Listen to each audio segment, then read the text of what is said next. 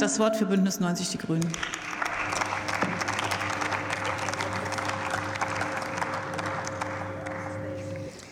Sehr verehrte Frau Präsidentin, äh, meine Damen und Herren, wenn wir über den öffentlich-rechtlichen reden, müssen wir uns klar werden, was wir wollen und was wir nicht wollen. Wir wollen in Deutschland eine Informationslandschaft oder wollen wir die, die dominiert ist von einer Berichterstattung à la Fox News? Wollen wir eine Medienlandschaft, in der nur die skandalisierendste Schlagzeile und die Produktion vorkommt, die die höchste Einschaltquote bringt? Ich sage Ihnen, das wollen wir nicht und das werden wir auch nicht zulassen. Die tragende Säule unserer freien Demokratie ist eine vielfältige Medienlandschaft, in der es sowohl privat finanzierten Journalismus, den gemeinnützigen Journalismus und öffentlich-rechtlichen Journalismus gibt.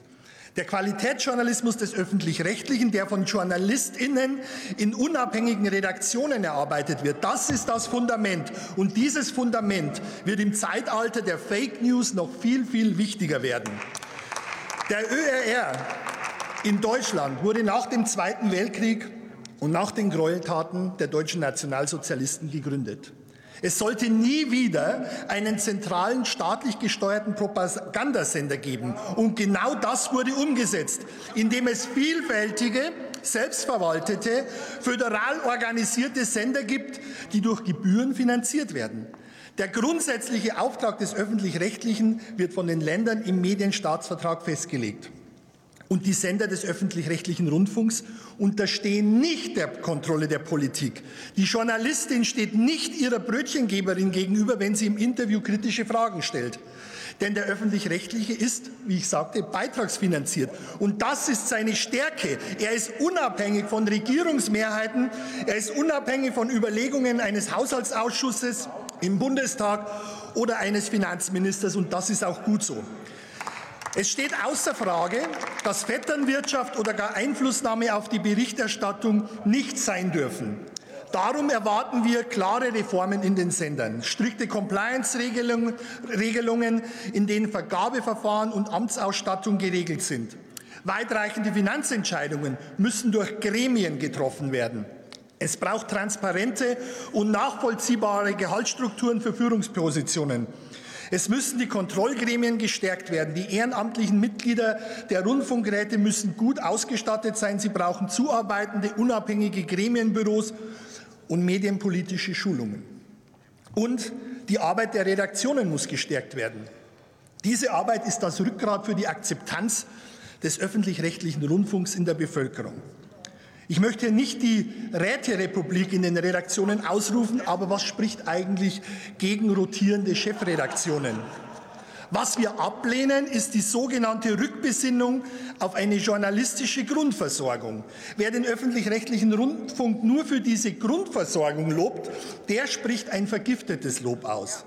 Das Streichen von Unterhaltung aus dem Programmauftrag bedeutet eine eklatante Schwächung des öffentlich-rechtlichen. Dem stellen wir uns entschieden entgegen. Ja, wir brauchen tiefgreifende Recherche und die aufwendige Doku, aber ja, wir wollen auch Unterhaltung, denn gemeinsam erlebte Unterhaltung baut Brücken. Zehn Millionen ZuschauerInnen bleiben nach dem Tatort dran, um noch Anne Will zu schauen. Da kommen übrigens auch Sie vor.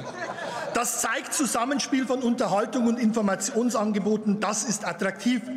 Wer also die Unterhaltung aus dem Programmauftrag streichen möchte, der möchte in der Konsequenz öffentlich-rechtliche Informationsangebote in unserer vielfältigen Medienlandschaft zurückdrängen. Und das werden wir nicht zulassen. Wir brauchen den öffentlich-rechtlichen Rundfunk dringender denn je, denn wir dürfen die deutsche Medienlandschaft nicht federführend den KrakelerInnen und nicht den Profitgeiern überlassen. Zum Schluss, verehrte Kolleginnen der CDU und der CSU, es wundert mich immer wieder, dass nirgends so aufgeregt und viel über das Gendern gesprochen wird wie in Ihren Zirkeln. Der Parteivorsitzende Merz schreibt dazu eifrig Gastbeiträge. Und auch bei Ihrem Parteitag in Hannover musste das Gendern als zentrales und raumgreifendes Eingangsthema herhalten. Ganz besonders das Gendern im öffentlich-rechtlichen.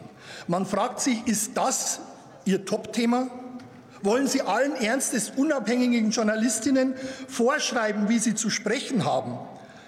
Wenn es nicht so traurig wäre, dann könnte man lachen. dass die wahren Gender-Nerds dieses Landes hier vereint auf der rechten Seite dieses Hauses sitzen. Get alive, wie man in Niederbayern sagt. Legen Sie Ihre Sprachpolizistinnen-Uniformen zurück in den Wandschrank der Geschichte. Lassen Sie die deutsche Sprache in Ruhe. Und wenn Sie das Gendern so anficht, wenn Sie das Gendern so anficht, dann gibt es eine ganz einfache Empfehlung. Verwenden Sie die nächsten 2000 Jahre die weibliche Form und fühlen sich mitgedacht. Vielen Dank.